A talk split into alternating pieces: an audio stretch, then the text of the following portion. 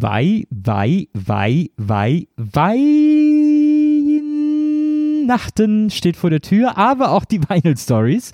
Äh, die aktuelle Ausgabe könnt ihr gleich hören, unseres Podcasts, die aktuelle Episode, aber die aktuelle Ausgabe der Vinyl Stories könnt ihr auch lesen. Heft Bookesin Nummer 3 ist erschienen, erhältlich im Bahnhofskiosk, im Buchhandel, natürlich nur im gut sortierten oder direkt auf vinyl.tv zu bestellen. Vinyl Stories Nummer 3. Auch diesmal wieder vollgepackt mit den schönsten Stories, wunderbare Fotos, tolle Texte, äh, super interessante Sachen oder irgendwelche Stories auch, ähm, die man so vielleicht noch nicht so richtig am Schirm hat oder irgendwo gelesen hat. Unter anderem äh, eine Story, sehr, sehr aufregend, äh, ein Ortbesuch in Bad Salzuflen. Da sagt jetzt der eine oder andere, das klingt ja erstmal wahnsinnig interessant, aber es gibt natürlich einen Grund dafür, ähm, denn äh, in Bad Salzuflen ist sozusagen die gesamte Hamburger Schule erfunden worden, irgendwann in den 80er Jahren.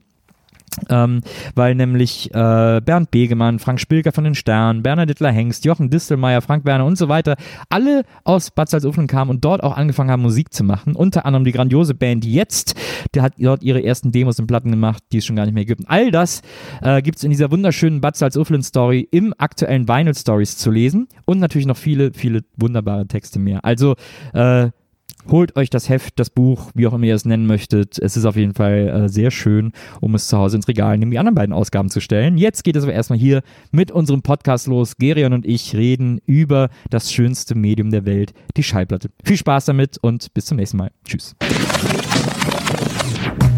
Vinyl Stories, der Podcast mit Gerion Klug und Nils Bokelberg. Heute die Maxi-Single. Herzlich willkommen zu den Vinyl Stories, liebe Zuhörer. Hier für euch exklusiv aus dem Vinyl Stories Power Studio, yo yo, sind wie immer eure zwei Schallplatten-Junkies, Gerion Klug und der Rillenreiter Deluxe Nils Buckelberg. ja, lass mich deine Rille reiten. Ähm, lass mal. Also, nee, ja, Privatangebote. Nee, Nach ja, der Sendung nee, bitte. Das war auch gar nicht an dich gerichtet. an so ein, an lyrisches Du. Ähm, wir reden heute, wie immer äh, in diesem Podcast, haben wir uns eines, eines Themas angenommen oder nehmen wir uns eines Themas an äh, aus dem Riesenbereich des Vinyls und unserer Leidenschaft für Vinyl.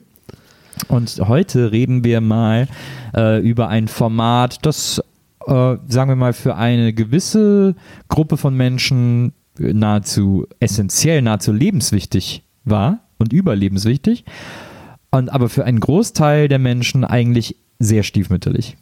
Von, oder von dieser Gruppe immer sehr stiefmütterlich behandelt wurde, als so ein bisschen so, oh, das muss, muss das jetzt auch noch sein. Was mag das sein? Was mag das sein? Es geht heute um die Maxi-Single. Und damit meinen wir nicht die Single der Sängerin Maxi. Es gab mal eine Sängerin, die hieß Maxi und die hat eine Single gemacht, die hieß I Like Otto hat den Lied über Otto Walkes gemacht. Weil Otto, Otto Walkes, ja. Weil Otto so in war in den 80ern hat den Lied gemacht. I like Otto, I like Otto. Das war von Ralf Siegel geschrieben. Ah ja, und war aber kein Hit? Nee, war. Obwohl er wahrscheinlich gedacht hat, ich reite jetzt mal schnell die Otto-Welle. Nicht so groß wie der Hit Rummenigge, Rummenigge? Nee, so ah. groß überhaupt nicht. Das wäre ein Riesenhit. Das war ein englisches Duo, ne? Ja. Rummenigge, Rummenigge, all night long. Bleibt auch bei dem richtigen Thema. Maxi-Singles, ja. Super Sound-Singles. Super Sound, Maxi-Singles, stimmt, gab es später auch noch? Wir fangen ja immer ganz normal historisch und kritisch an und fragen uns gegenseitig, was war deine erste Maxi-Single, weil wir so Retro-Typen sind, die gerne in Anekdoten schwelgen. Ich Nils Buckelberg, was war deine erste Maxi-Single? Ich glaube, meine erste Maxi-Single habe ich geschenkt bekommen von der damaligen Freundin meines Bruders und das war uh, The Crown von der uh, Gary Bird Experience hießen die, glaube ich. Ja, so ein äh also so ein Groove und darüber eine Art Rap. So eine Stevie Wonder Produktion, aber sehr, sehr guter Song. War eine Stevie Wonder Produktion? Mhm. Stevie Wonder singt ja sogar oder rappt dann eine, eine Strophe kurz gegen Did you Ende. wear the crown oder so? Ja, der rappt dann irgendwie, also der, nee, äh, Gary Bird rappt ja die ganze Zeit und Stevie Wonder hat einen kurzen Gesangspart kurz äh, gegen Ende. Ach guck mal, das wusste ich gar nicht. Und ja. ist das äh, wie bei Maxi Singles, dafür sind sie geschaffen worden, ist das Lied länger? Ja, das geht irgendwie zwölf Minuten, geht das glaube ich oder so. Sehr, Was? sehr lang. Ja. Aber auch das ist recht lang, für, selbst für eine Maxi recht lang. Das war aber auch gut, habe ich früher immer gerne gehört, den Song. Fand ich irgendwie immer gut. Auch, dass der so endlos ist. You wear the crown. Habe ich auch lange nicht mehr gehört. Habe ich auch gar nicht mehr die Maxi. Muss ich mir eigentlich mal wiederholen. Und ich glaube, meine erste selbst gekaufte Maxi war Stuck on Earth von Alf. Ah ja. Auch lang, länger als die Single-Version. Ja, da war dann halt das, die, da war quasi, ja, war wahrscheinlich so eine fünfminütige Max-Version drauf und dann auf der B-Seite irgendwie noch das Instrumental oder so oder eine Single, ein Single-Edit und dann wahrscheinlich noch äh, äh, ein A Cappella oder so, mhm. wie halt so oft Maxis irgendwie voll gemacht wurden. Ja, ja, mit Material. Aber wenn man Fan ist, kauft man ja alles. In den 80ern hat man alles gekauft. Ja. Ich bin auch mit der Generation Depeche Mode aufgewachsen. Depeche Mode hat ein großes Fable für Maxi-Singles und haben die immer meistens so, ähm, so ähm, wie nennt man das denn, so schattiertes äh, Picture-Vinyl war das. Ja. Also so, wie nennt man diese Form von dieses buntes Vinyl, aber nicht einfarbig. Also bunt. Ja. äh, Master and Servant und die People are People und die ganzen Riesenhits erschienen alle in Maxi-Versionen, die sechs, sieben, acht Minuten äh, laut waren, ja. äh, lang waren und auch lauter. Da, die alte Legende von Maxis ist, dass sie auch lauter sind, deshalb besser zum Auflegen geeignet sind. Und daher kommt, kommt auch die Maxi, um mal auch wieder historisch unkritisch ja. äh, die Geschichte von Maxis zu erzählen. Denn Maxi-Singles wurden natürlich dazu erfunden, dass die Leute länger tanzen konnten. Und die Story, die du wahrscheinlich auch kennst und mir auch gerade erzählen wolltest, ja äh, dass der New Yorker DJ Tom Moulton äh, gesehen hat, dass äh, fünf Schwarze vor dem Gebäude zu Schallplatten tanzten, aber nach drei Minuten immer aufhören mussten, weil die Platte dann zu Ende war, aber gerne weiter getanzt hätten und er das zum Anlass genommen hat, einen Tonband Mitschnitt zu machen von den geilen Stellen, die geilen Stellen einfach verlängert hat auf 45 Minuten oder so ähnlich und ja. dass die Tonbänder in der Szene dann kursierten als geile lange Dance-Versions und als er so ein Tonband, das nicht 45 Minuten lang war, aber irgendwie länger als die normale Version mal auf Platte schneiden wollte in dem Presswerk, wo er hinging, zufällig keine Singles-Rohlinge mehr waren, also ja. 7-Inch, die, das heißt die Größe von Singles ähm, mehr da waren, sondern nur 12-Inch-Rohlinge und der dann seinen 7-Minuten-Schnitt auf den 12-Inch-Rohling gemacht hat und dadurch die Maxi-Single entstanden ist. Ja. Ist äh, auch das sein, mich, deine Info? Na, lass mich aus ein bisschen reingrätschen. Ja, ich habe ein Interview mit Tom Molden gelesen, da hat er es nochmal etwas konkreter erzählt. Ähm, es war eine 10-Inch, die erste Maxi war tatsächlich eine 10-Inch. Ja. Weil der, aber es stimmt, der hatte keine 7-Inch Rolling mehr da, äh, also keine 7-Inch Acetate mehr, ja. äh, in das man das ja schnitt, äh, aber nur 10-Inch. Und deswegen haben wir es dann in 10-Inch geschnitten. Und dann war aber das Problem, dass äh, Tom Molden fand, dass das scheiße aussieht, weil der ja quasi einfach nur die 7-Inch in die 10-Inch geschnitten hat und dadurch irrsinnig viel Platz frei war. Ah, und ja, deswegen ja, hat er okay. dann zu dem, zu dem Mix-Engineer gesagt, irgendwie, das sieht, können wir das irgendwie, dass das geiler aussieht, können wir das Lied nicht so strecken, dass das quasi das ganze Vinyl ausfüllt, das ganze Acetat ausfüllt, die Rille. Mhm. Und dann sagt er, ja, das geht nur, wenn ich die Signale höher mache. Und dann sagt er, ja, dann mach doch. Und dadurch, deswegen war die dann lauter, die Platte. Ah, äh, okay. äh, damit die voller ist, damit die, damit die Platte voller war. Und das damit, hat sich dann verselbstständigt. Genau, damit Idee. ist er dann in den Club gegangen und, äh, und weil er auch eben Radiopromoter war, äh, Tom Moulton, und ist dann in den Club und hat die einem DJ gegeben und dann hat der DJ die wohl aufgelegt und hat dann gesagt, bah, was ist das denn, das ist ja viel zu laut. Und dann hat Tom Moulton gesagt, das ist nicht zu laut, die anderen sind zu leise. Ja. auch nicht ganz unrecht. Ja. Ist bekannt, was das, was diese 10-Inch für, ein, für ein Track war? Ähm, ja, äh, warte, habe ich mir aufgeschrieben. Äh, L. Downing, I'll be holding on. Aha. Das war der, äh, der, der Remix von äh, Tom Moulton, hat ja mehrere Remixe gemacht. Ähm, sein erster Remix äh, oder auch so, äh, oder der erste wirklich bekannte Remix von ihm war von BT Express, Do It Till You're Satisfied. Und äh, das sagt er auch selber immer, dass es sein erster Remix war. Es stimmt aber nicht. Er hat dann zugegeben, dass er eigentlich davor auch schon einen gemacht hat. Äh, nämlich von äh, It Really Hurts Me Girl von den Carstairs und der ist ihm aber total peinlich, weil er fand ihn voll kacke und deswegen hat er ihn immer unter den Tisch fallen lassen und dann ist er aber zwischendurch so über die Jahre hinweg plötzlich so ein Hit geworden, so in dieser Northern Soul Szene, so wo die Jungs immer alle so 7-Inch sammeln und ja, so und ja. so äh, Höchstpreise dafür bieten äh, und da wurde diese Version von ihm, von diesem Carstairs Song ein riesengroßer Hit und dann kam irgendwann mal ein Reporter zu ihm und gesagt, Sie sind doch Tom Moulton, der diesen berühmten Carstairs Remix gemacht hat und dann hat er gesagt, hä, was? Was habe ich gemacht? Und er konnte sich wirklich nicht dran erinnern. Und dann hat der Reporter ihm das vorgespielt auf Kassette und dann hat er sich mega geschämt, er wieder gehört und gedacht, boah, der ist ja wirklich total scheiße. Was ist daran so scheiße, weißt du das? Nee, aber ja. er sagt, der hat ihm einfach überhaupt nicht gefallen. Er findet ihn einfach nicht gut. Ah, er hat ja, also Remix heißt bei Tom Moulton im Vergleich zu heute, er hat nicht richtig viel am Original was gemacht. Ne? Ja. Meistens nur verlängert, aber das genau. relativ geschickt und vielleicht auch mal ähm, eine Spur vielleicht mal stehen lassen, aber eher, nee, also, eher nicht. Also, also, also, er hat bei, über diesen BT Express, von dem er behauptet, dass sein erster Remix sei, ähm, da hat er zum Beispiel gesagt, dass da, ähm, da hat er in dem Remix, der eben so äh, drei, vier Minuten länger dauert, gibt es so, ein, so eine Orgelstelle, die ist mhm. in der Single-Version nicht drin. Mhm. Und, äh, und es war wohl so, dass natürlich die Radios früher immer die Single-Version gespielt haben, weil das ist ja äh, von der Dauer her, Radio will ja nicht so lange spielen, aber dann haben sich gerade bei dem BT Express äh, Song die Leute immer beschwert, dass die Orgel nicht zu hören ist mhm. und deswegen mussten die Radiosender alle die Maxi-Version spielen. Ah, schön. Ja, dann gab es auch, ja, wurden ja auch tatsächlich öfter mal Maxis im Radio gespielt, tatsächlich. Genau. In, in der Disco-Ära sowieso. Klar. Also Berühmtestes Beispiel Donna Summer mit, äh, Quatsch, äh, doch, Donna, Donna äh, wie heißt es das I Stück? Feel I Feel Love, natürlich. Ja. Äh, wo, der, wo der sie Munich auf der Maxi-Single angeblich dreimal, äh, drei Orgasmen mehr kriegt als auf der Single. äh, man, wenn man das Gestöhne als Orgasmus ja. interpretiert, was ja Männer natürlich ganz normal können, ich weiß nicht, wie oft man stöhnen muss, um bei einer Frau einen Orgasmus zu diagnostizieren. Ähm, aber es wurde ausgerechnet und auf der Maxi stöhnt, äh, kriegt sie drei Orgasmen mehr. Das war ja George Moroder, ne? Das war dann George Moroder. Der große Munich, der Munich Sound, der, die durchgehende Bassdrum. Aber der, die Maxi der, dieser Version haben wir auch nur zu verdanken, dass auch ein DJ eingesperrt wurde und äh, das weißt du, ne? Der wurde der ähm, er hat, die, hat sich eingeschlossen und die wird dann ein, auf Rotation gespielt. Achso, ja, stimmt. Äh, stimmt. Und das hat aber mit dem Format natürlich nichts zu tun. Das war einfach ein langes, langes Stück, was natürlich perfekt auf eine Maxi passt, weil es einfach, äh, es geht nur um die ähm, Verlängerung der Ekstase.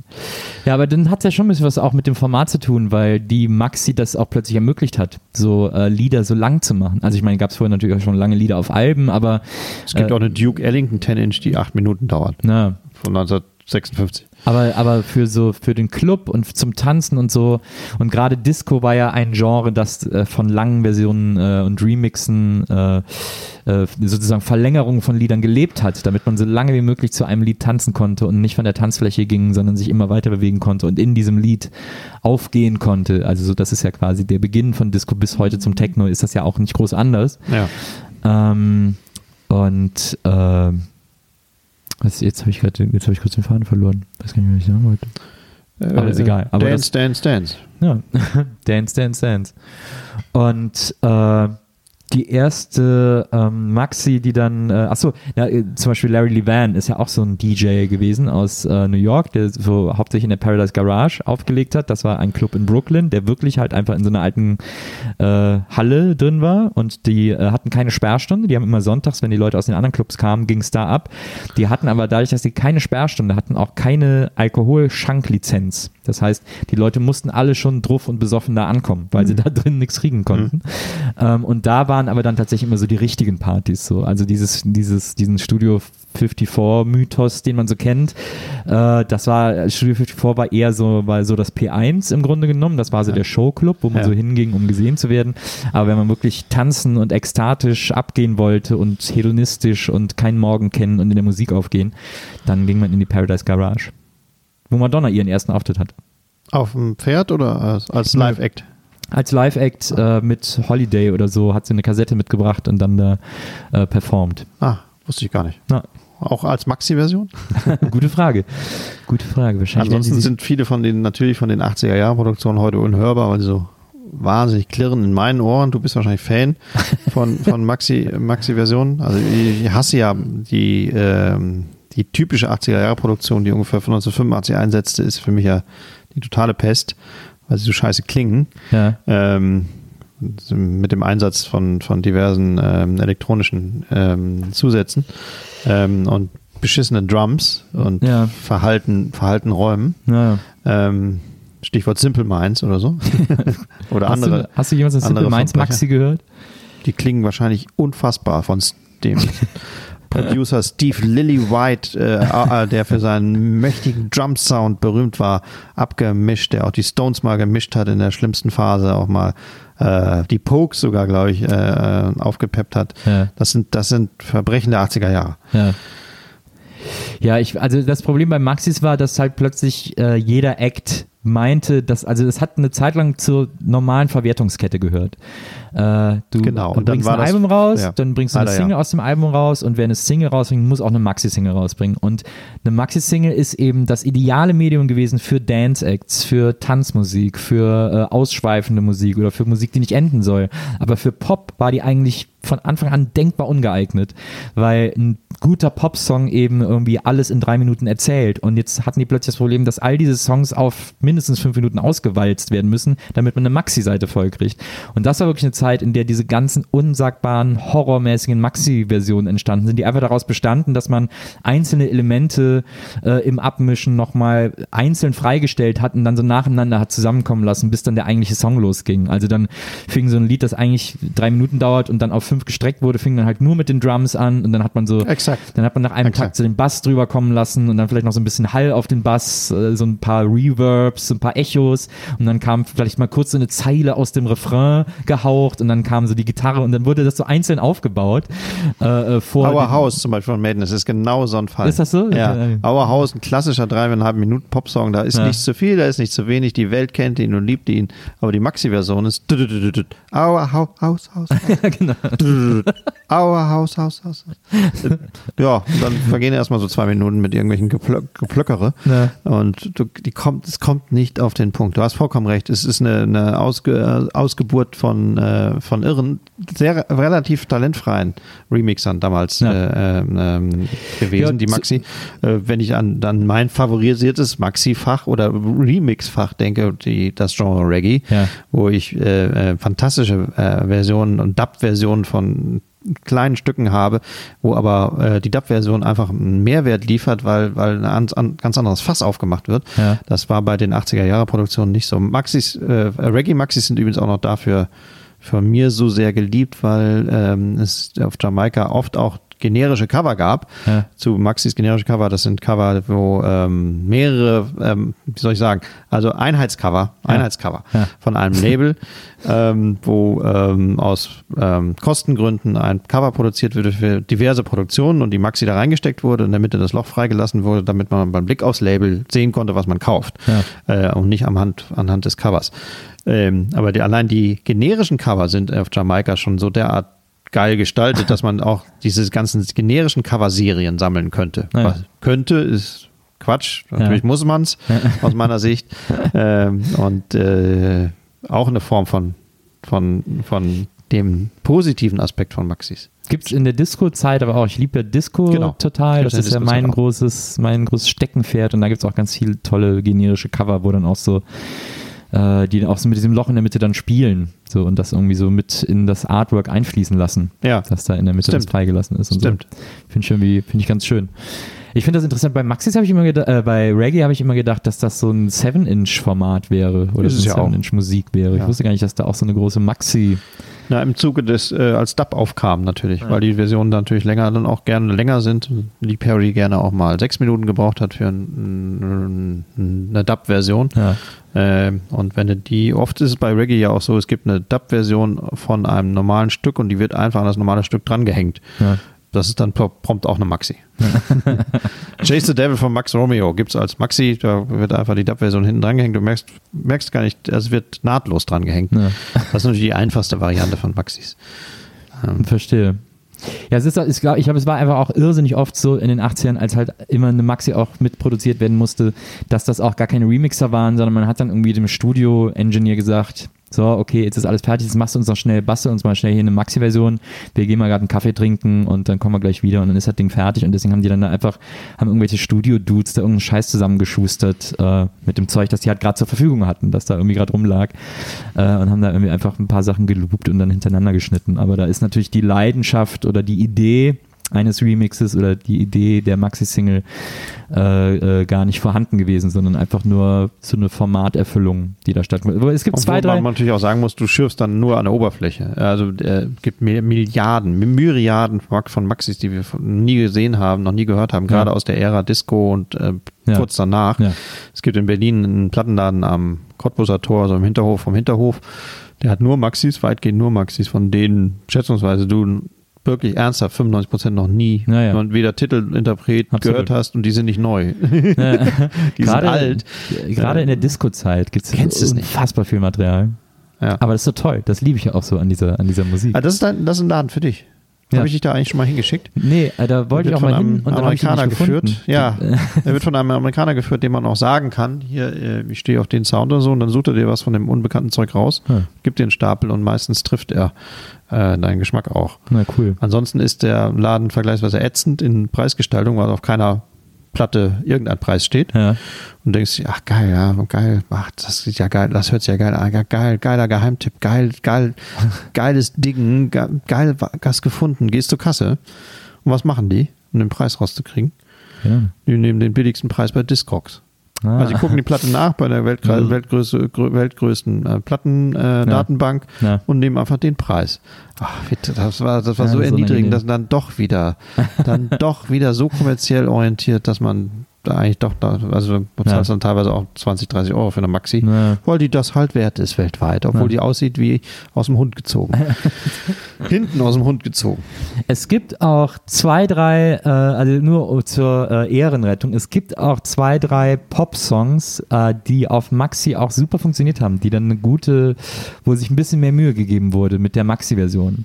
Äh, ein Lied, bei dem man es zum Beispiel gar nicht erwartet, äh, von dem deutschen Studioprojekt Beagle Music hießen die, glaube ich, oder Beagle Music Limited oder so. Äh, like Ice in the Sunshine, das alte Langnese-Werbelied. Ähm, die Maxi ist total geil, weil die so geile Saxophon-Riffs hat, die die Single-Version nicht hat. Ich liebe die Maxi von Like Ice in the Sunshine. Die ist echt super, super gut. Die erweitert das Lied nochmal. Und äh, so übrigens auch die Maxi von Vamos a la Playa von Rigera. Äh, da gibt es am Schluss dann noch so eine Keyboard-Line, die auch in dem Original gar nicht auftaucht, die ein bisschen schräg ist und die ich aber deswegen so gut finde, weil die so, weil die so schräg dann über das Lied holpert. Ähm, und auch eigentlich klar ist, warum die rausgeschnitten wurde, aber ich finde das so sympathisch, dass die da wieder drin ist. Sehr absurd. Sehr irre. Da fällt mir ein, wo du jetzt sowas, so solche Regera, äh, also ähm, 80s Dance-Sachen sagst. Es gibt ähm, von Velvet Underground, kennst du ja auch Sweet Jane. Ja. Ist auf dem Originalalbum tatsächlich nur so dreieinhalb Minuten lang. Ja. Und irgendwann kam ja mal, kam ja mal jemand clevererweise auf die Idee, so ein Boxset auch mal rauszubringen von Velvet Underground, der ersten berühmten Bananenplatte und auch da äh, längere und andere Versionen drauf zu packen, Ja. die aber nicht irgendwie im Nachhinein bearbeitet wurden, sondern die tatsächlich das ähm, damals verwendete Fade-Out einfach aufgelöst haben. Die, Ja. haben, die haben, Band hat, da weit, hat wohl weitergespielt. ähm, und irgendwie irgendeiner haben damals 1966 auf die Idee, lass mal abkürzen, Ja. die Sache. Und wenn man die Version von Velvet Underground, die eigentlich fünf, sechs Minuten von Sweet Jane äh, lang ist, hört, das kannst du gar nicht fassen, denn da ist äh, Glamrock vorweggenommen. Ja. Ähm, hör dir das mal an, ich spiele es dir gerne mal vor. Ist absurd, was Lou Reed dann macht. Ja. Äh, das gab es noch gar nicht. Und das aber bei der Plattenfirma das keiner erkannt hat, Ja. dass es das gar nicht gab. Das, Ja, also das, klar. das wäre bahnbrechend gewesen. Ja. ist absurd. Ähm, ich muss mir das gleich nach der Sendung nochmal anhören. Das fällt mir gerade ein. Das Hinterher ist ist, man immer äh, schlauer. Tatsächlich. Ja. Ja, also Sweet Jane von Velvet Underground in der Maxi-Version, wo es keine Maxi von gibt, ist äh, bahnbrechend gewesen. Abs irre, irre Version. Aber du wolltest die dritte äh, Maxi auch noch erwähnen, die dich stark so. beeindruckt hat? Äh, nee, ich überlege, was, äh, hatte ich noch eine dritte? Ich überlege gerade. Naja, wir müssen eine, also sagen wir mal eine halbe Minute über die berühmteste Maxi aller Zeiten reden. Was, äh, was ist denn die berühmteste Maxi aller Die Zeiten? meistverkaufteste Maxi aller Zeiten. Was ist denn die meistverkaufte? Das weißt du nicht? Nö. New Order, Blue Monday. Ach so, äh, stimmt. Gilt bis heute laut Natürlich. Wikipedia als meistverkaufteste Maxi aller Zeiten. Ich weiß gar nicht, wie viele Exemplare. Erschien nämlich auch nur als Maxi, weil das Stück nämlich sechs Minuten lang war. Die ist in diesem Diskettencover, ne? ist in dem berühmten Diskettencover eine so eine sogenannte, äh, wie heißt das, diese weichen Disketten, die so schwarz Ja, waren. 5 Zoll oder so. 5 Zoll 5,5 Diskette. Zoll oder so. Mit anderen Worten, aus dem Cover wurden diverse ähm, Kreise und Formen raus, mussten rausgestanzt werden, um die Anmutung einer Diskette Ja. der damaligen Zeit zu bekommen, einer überdimensionierten Diskette. Und der Legende nach ist, dass die Maxi, die sich am meisten verkauft hat, die der Plattenfirma aber leider Verlust eingebracht hat, weil das Cover so aufwendig war. Ah. Was ich aber bis heute komplett anzweifeln würde, was Ja, echt Quatsch. Richtiger, aber New Order behaupten das bis heute und Alan McGee behauptet, der Plattenfirmenchef behauptet es auch bis heute. Ja. Die, alle behaupten es heute, nein, damit haben wir kein Geld gemacht, die hat Ja. sie millionenfach verkauft, aber das Cover war so aufwendig. Das ist ein ganz normales schwarzes Cover, was, wo was rausgestanzt ist. So teuer kann eine Stanze das. Die ist teuer. Die Ja. ver, vergrößert, äh, verkleinert den Gewinn. Das ist mir auch klar. Aber bei millionenfachen Verkäufen, Na, hm, ich würde es mal öffentlich jetzt anzweifeln wollen. kann ich mir auch nicht richtig vorstellen. Die Story stimmt. Aber es ist auf jeden Fall eine schöne Legende, die man da so drum stricken kann. Mm, Um, ähm, um was zu erreichen? Ja, um das einfach, um diese, um ja, einfach um das noch mehr zur Legende zu machen. Wir sind die Underdogs. Das wahrscheinlich auch, um äh, Sellout äh, vorzugreifen, Sellout-Vorwürfen vorzugreifen. Ja. Äh, und so ein bisschen so, wir tun alles für die Kunst, aber auch einfach, ist doch eine schöne Geschichte, so eine schöne Anekdote. Ja. Und, und Und eine Anekdoten. klassische Spitzen-Maxi-Band. New Order. Alle Maxis sind äh, weit, also sagen wir mal, die ersten 20 sind top. Ja, Es gibt äh, Compilations, es gibt bei, bei New Order sind Best-of-Compilations, sind Maxi-Compilations und keine Singles-Version-Compilations, weil die Maxis so gut sind. Es gibt auch eine Maxi-Compilation äh, von Spender Ballet, Ach du Schreck. die ich mir mal geholt habe, in so einem in so einem Second-Hand-Laden, weil ich dachte, auch, naja, Spender Ballet muss ich irgendwie auch in der Sammlung haben, so. Also so ein schönes Through the Barricades oder so hört man ja zwischendurch immer wieder gern. Und dann habe ich äh, festgestellt, dass das eine Spender Ballet Maxi Compilation ist. Und dann habe ich auch noch überraschenderweise festgestellt, dass die total wertvoll ist. Also jetzt jetzt nicht, ist jetzt keine super teure Platte, aber die ist so bei so einem Mindestpreis auf Discogs von, weiß ich nicht, 25, 30 Euro oder so. Und ich habe die für 2 Euro geholt. Weil, sie, weil, weil man sich auch denkt, okay, wer will denn bitte eine Spender Ballet, also nicht eine Spender Ballet Compilation, sondern eine Spender Ballet Maxi Single Compilation. Also da ist wirklich der Kreis der Leute, die sagen, oh, brauche ich, glaube ich, Also- relativ gering. Ich würde da auch nicht rein wollen in die, Na, in die Welt. Ich kaufe sie dir nicht ab. nee, okay, ich, ich würde sie auch behalten. Ich mag die. Es war doch eine gute Band. Aber diese, also diese Was war dann an Spender Belly gut? Doch, die haben schon gutes, also Ja, Barricades. immer, immer schön Saxophon rein. Ja, Eine der klassischen Saxophon-Bands. absolut. Ah, Wir haben einen Saxophonisten, also muss er. Er muss ran mit jedem Stück. Ich finde ja auch, dass äh, die Münchner Freiheit die deutschen Spender Ballet sind. Ja, Da will keiner so richtig mit mir mitgehen, aber ich finde schon, ja. aber ich glaube, äh, Münchner Freiheit haben bessere, noch bessere Gesang äh, und Harmonien als Spender Belly. Glaube ich auch. Aber Also- trotzdem haben sie so eine ähnliche, Münchner Freiheit, die deutschen Beatles vielleicht. gibt es einen ähnlichen Darf man Vibe. das so sagen? so weit würde ich nicht gehen. Also ich kenne zwei, drei Stücke, die sind, die sind Beach Boys nah.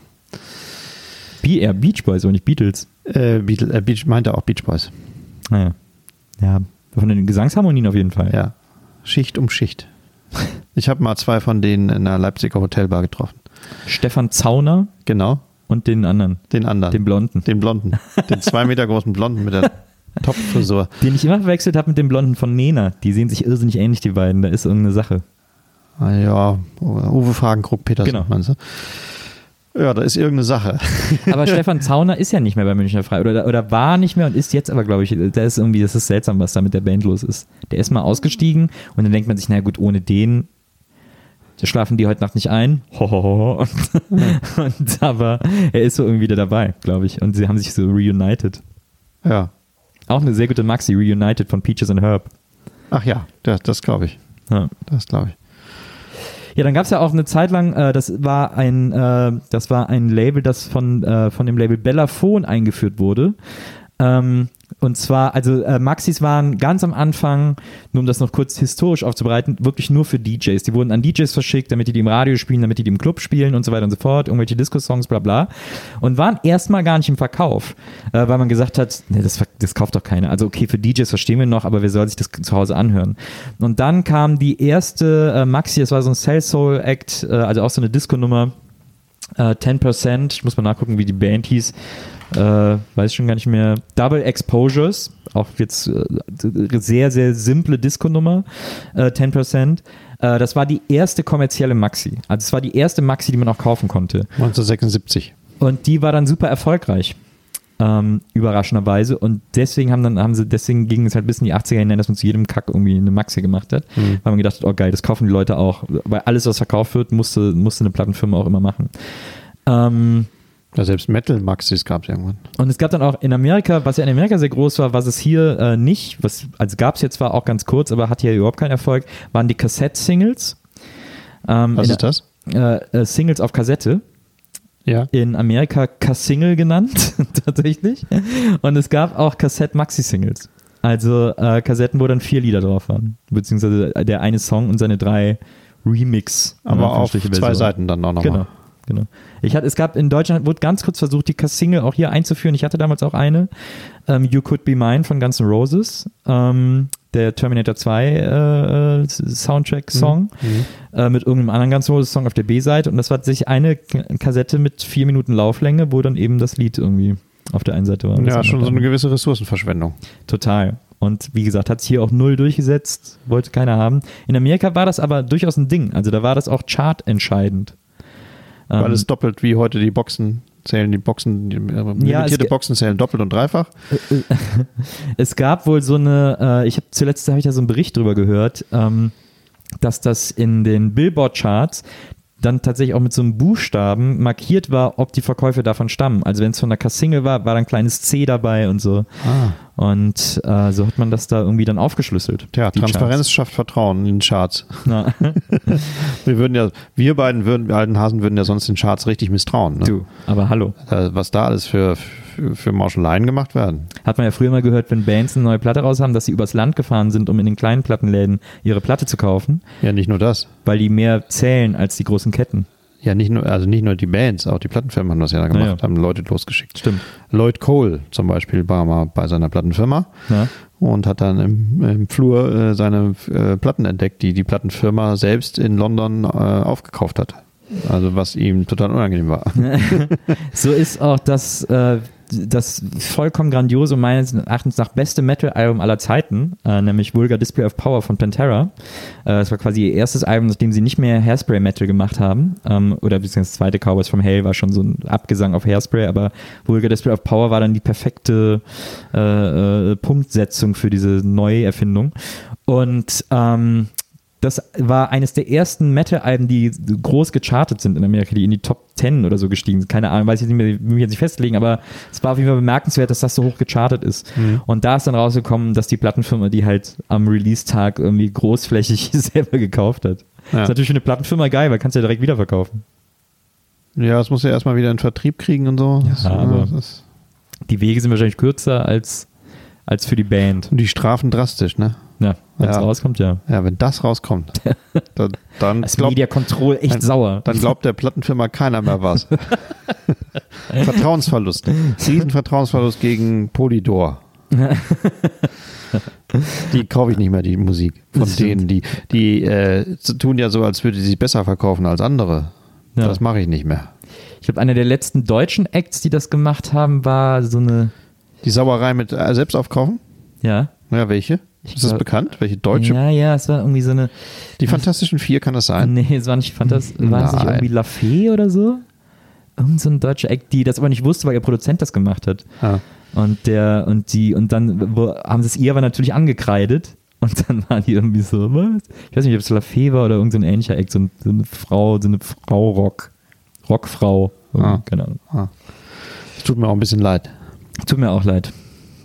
Tut mir auch sehr leid. Aber äh, kommen wir zurück zur Maxi. Wir sind ein bisschen abgeschwoffen. Das kennen wir von uns beiden eigentlich gar nicht. Ähm, dass wir so den Fokus verlieren auf ein Thema. Ähm, ja, die äh, Maxi in den 80ern, die Pop-Songs haben irgendwie, äh, haben auf Krampf die Version verlängert, um eine Maxi-Seite vollzukriegen. Ähm, also der äh, wurde so in den 80er Jahren übel mitgespielt. Und dann ist sie aber, äh, die ist natürlich in den Clubs immer auch ein, ein Tool gewesen, auch immer benutzt worden und so, aber da gab es irgendwie nicht so die richtige Musik für. Bis sie dann so langsam wiederkam, vielleicht erstmal so durch Rap in den späten 80ern. Auf jeden Fall äh, der natürlich ausgiebig Gebrauch von der Maxi-Single gemacht hat. Ja, aber der auch nicht nur die, ähm, der, die vor allem ausgiebig Gebrauch gemacht hat von Maxi-Singles, nicht um äh, längere Versionen von Stücken zu featuren, sondern um das Instrumental zu featuren ja. und die Vocalspur. Äh, klassische Rap-Maxi, normale Version, äh, Instrumental, Vocalspur ja. auf der Rückseite, das Ganze noch in Dirty. Genau, ja, genau. ähm, wo die äh, Fachbegriffe aus dem Fäkal- und Sexbereich ähm, ausführlich drauf waren, ja. ähm, was man gar nicht so gehört hätte als Deutscher, dass die auf der Clean Version fehlten. Ähm, das ist für mich eine klassische Rap-Maxi. Das stimmt gerne dann von DJs benutzt, um dann live irgendwie die, dann haben sie sich auch einfach zwei Maxis geholt und haben da, dadurch die Lieder selber live verlängert sozusagen, indem sie von der normalen Version ins Instrumental übergegangen sind und zurück. Ich habe davon eine Zeit lang gelebt. Ich hatte ja mal einen Plattenladen ähm, in Göttingen und eine sehr große Hip-Hop-Klientel. Und die Jugend musste tatsächlich sehr viele Platten zweimal kaufen, weil sie damit gearbeitet haben. Ja. Und ich bin heute noch drauf stolz, da quasi Wegbereiter, ähm, Fliesenleger gewesen zu sein für äh, einige der besten DJs aller Zeiten. ähm, einer aus dieser, aus meinem, aus meinem, äh, aus den Leuten, die aus den drei Käsehochs, die vor meinem Tresen standen, ja. ähm, die damals 14 waren oder 13 oder 16, ähm, ist, hat mehrfach die DJ-Weltmeisterschaft gewonnen, lebt, glaube ich, heute in Tokio. Kid Fresh heißt er. Ähm, ein schüchterner, ganz normal schüchterner Vollnerd, ja. der äh, mit sehr viel Platten gearbeitet hat, stundenlang, tagelang, wochenlang, jahrelang und dem ich seinen wie einem süchtigen Junkie immer seinen Stoff bieten konnte. ähm, und ich fühle mich bis heute dafür gewissermaßen verantwortlich, wie auch eine gewisse Art von Stolz. Ein, ein äh, Vaterstolz kann man fast Eine sagen. Art Vaterstolz, ja. ihm äh, auch mit sehr vielen Maxis ähm, den Weg bereitet zu haben. Hast du die denn dann auch immer doppelt geordert? Also quasi, wenn du sowieso schon 10 geordert hast, hast du einfach 20 geordert, weil du wusstest, die, die kaufen immer zwei? Fast, ja, konnte ja. man tatsächlich. Das war ähm, unglaublich. Also unglaublich, was die, was die, wie viel Material die gebraucht haben. Mussten ja. sie dann teilweise auch noch nachkaufen, weil sie kaputt gegangen sind. Ja.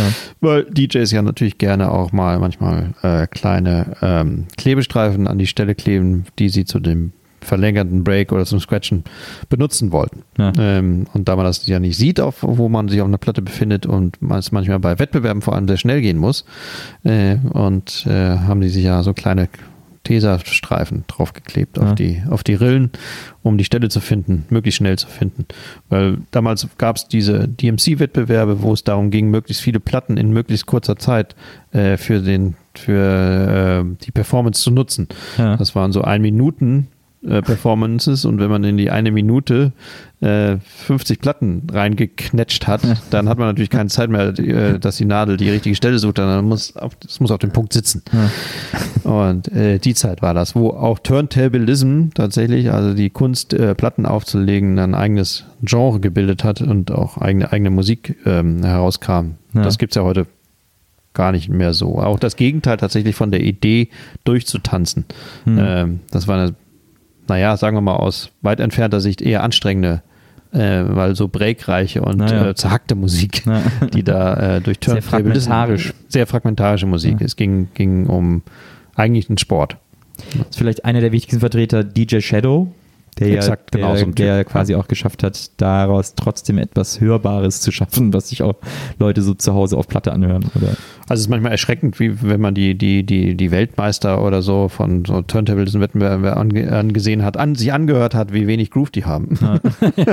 also wenn man es gewöhnt ist, äh, dass Maxi-Singles die das Fundament, der Beton ist für, für, für Groove. Ja ähm, wo man sich ein bisschen reinsteigert und wo es fließen muss und äh, wo es organisch ist, dann ja. ist das das Gegenteil. Das stimmt. We Don't Need No Fascist Groove Thing, auch eine sehr gute Maxi. Heaven 17, glaube ich. Ja, sehr, wahrscheinlich eine sehr gute Maxi. Wahrscheinlich 6 Minuten 15. Ja, guter Song, gute Maxi kam vor zwei Jahren zum Record Store Day, wurde die re-released. Das ist auch am Record Store Day, werden jetzt andauernd Maxis re-released. Ja, vor allem von Sachen, die es niemals als Maxi gab. Das Rolling auch. Stones, ja, ja. So, äh, Sachen, die von 1966 erschienen sind, als, Simple Minds. als Vierer EP oft, die ja. werden dann heute als 12-Inch EP gemacht. Die Stones haben auch eine der besten Maxis aller Zeiten gemacht, tatsächlich. Auch 77, 78 irgendwie so, von ihrer leicht diskuiden Phase äh, Miss You. Ja. Das gibt es tatsächlich als äh, 6-Minuten-Version, die echt gut ist. Ja. Wo man es nicht merkt, dass sie 6 Minuten ist. Ja. Was ja das Geheimnis ist einer guten Maxi. Man merkt nicht, dass sie verlängert wurde. Sie ist organisch lang. Das sie stimmt. ist so lang, wie sie sein muss und so lang ist sie dann. Das ist, das, so soll es sein. Das stimmt. Ja, dann ist quasi über die, äh, über die späten 80er, über Rap und Hip-Hop und über den Turntablism, also dieses, dieses DJing, dieses kompetitive, kompetitive DJing, in dem sich Leute darin gebettelt haben, wer schneller scratcht, wer schneller irgendwie Songs äh, zusammenmischt und, und Breaks irgendwie und so weiter und so fort. Daraus entstand ja dann in den späten 80ern, frühen 90er äh, noch eine andere DJ-Kultur, die natürlich auch ohne Maxis niemals so groß geworden wäre und niemals. Boogie Woogie? Richtig, die große Boogie Woogie-Szene. Ja, das war eine tolle Zeit. Ja. Als aus Chicago und Detroit der Boogie Woogie rüberkam. genau, also äh, Techno, House und Techno äh, entstand und äh, war natürlich auch einer der allergrößten Nutznießer von, von dem Format Maxi-Single. Also viele Songs, Künstler, Acts, die einfach nie anders erschienen sind als nur auf Maxi-Singles. Ja. Auch, auch viel in generisch, generischen, generic, generischen Covern, ja. weil die ganzen normalen äh, Labels äh, vollkommen unwichtig war, was auf dem Cover drauf war. Es ging ja. um der Label war der Sound. Man, man hat nach Labels gekauft. Maxis nach Labels gekauft und nicht nach Interpreten hast du schon die neue Hardhouse. Ja, ja. die 54. Oder bei Drum and Bass war es dann auch so, eine Sub äh, Unterart von äh, House und Techno. Ja. Die ganzen Unter Sub Sub Sub Sub Sub Genres ja. haben alle mit Labels gearbeitet und deshalb waren oft auch keine Cover notwendig. Das stimmt. Äh, da war dann tatsächlich das generische Cover auch so eine Art äh, schnell äh, finde äh, ja. Sache, um ja. einfach auch in Wust von Platten schnell irgendwie das zu finden, was man will oder was man, was einen interessieren kann ja. oder so. Ähm, und die hatten dann auch noch, dadurch hat das auch ein Faszinosum bekommen. Also Import-Maxis aus Amerika aus der Zeit, die teilweise war, waren es ja so drei, vier Importeure in Deutschland, die das irgendwie hingekriegt haben, ja. die Sachen aus Chicago oder Detroit tatsächlich zeitnah hinzukriegen, irgendwie äh, hier rüber zu kriegen, so Jeff Mills Produktionen und äh, ähm, oder hier Richie Horton Produktionen. Ja. Also die hatten dann schon, äh, das war keine Massenware, sondern geheimnisvolles Zeugs von denen man nicht genau wusste, wie viel es davon gab und äh, wo oft auch nichts drauf stand, was immer die Attraktivität für jeden Musiknerd total steigert. Ja. Das Geheimnis ist, äh, wenn, wenn die Kunst Geheimnis bietet, ist die Kunst größer, ja. ähm, wenn nichts erklärt wird. Ja. Ähm, und normale Rockproduktionen erklären ja mal leider alles oder Pop-Sachen. Da steht der Produzent drauf, der Grafiker und sogar der Typ, der das gemastert hat und auch vielleicht sogar die Jahreszahl wie öde. Maxis aus der te guten Techno-Generation, da stand nichts drauf. Da war Grafik drauf auf ja. dem Label und vielleicht aus der Auslaufrille.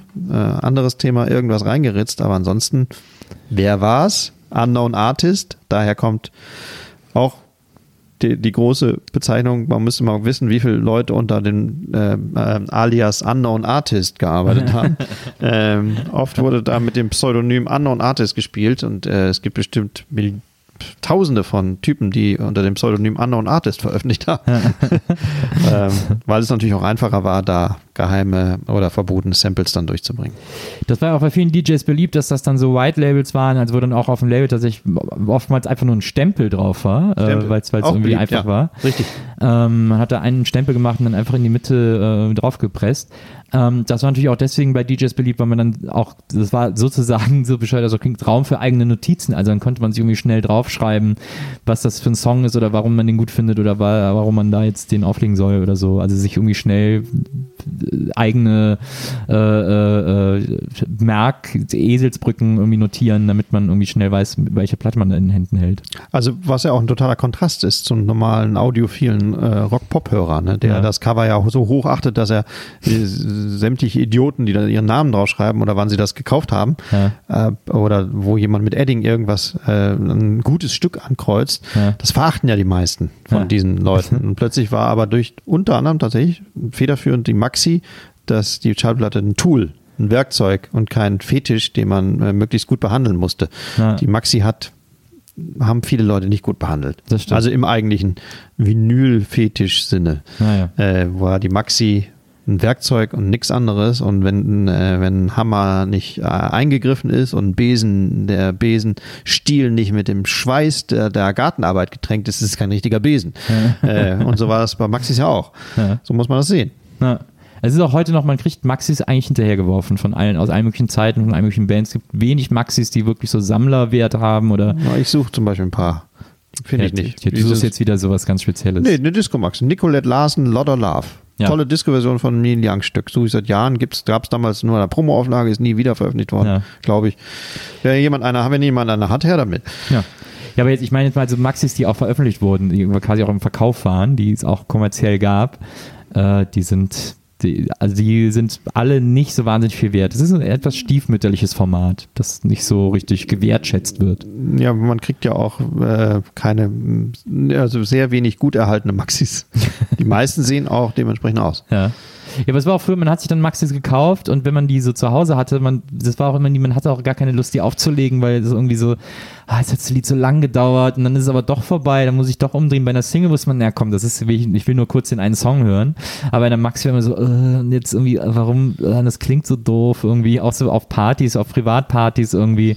Äh, ich hatte, glaube ich, mal damals die Maxi vom Knight Rider, von der Knight Rider Titelmusik und das ist ja schon langweilig, aber als Maxi auf so Kellerpartys gehört, aber es war unfassbar öde. Also es wollte auch nie einer zu Ende hören und dann, ja. ich sollte dann wieder Beautiful South auflegen, weil wir dazu irgendwie alle Blues tanzen konnten und so. Ähm, aber, Ihr habt so Beautiful South Blues getanzt? Ja, Song for Whoever, das war unser großer Blues-Song damals. Was heißt jetzt Blues? So Klammerblues? Ja. Achso, also Umarmung. Engtanz, Engtanz, genau. Wieso nennst du das Blues? Bei uns hieß das einfach Blues-Tanzen, wir haben das einfach so genannt. Ah. Und Blues ist ja eher traurig.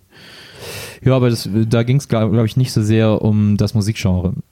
wir haben da nicht ja, das, das habe ich schon verstanden. Genre visualisiert. Um, ja, es ging um Anfassen. Ja, ja, ja, aber Blues ist ja auch so was, so was Warmes, Nahes, Intimes. Deswegen haben wir das Blues-Tanzen genannt. Und dafür, ich meine, wenn man eine, eine Maxi-Version von einer Ballade hatte, war das ja theoretisch zum Blues-Tanz, zum Engtanzen genial.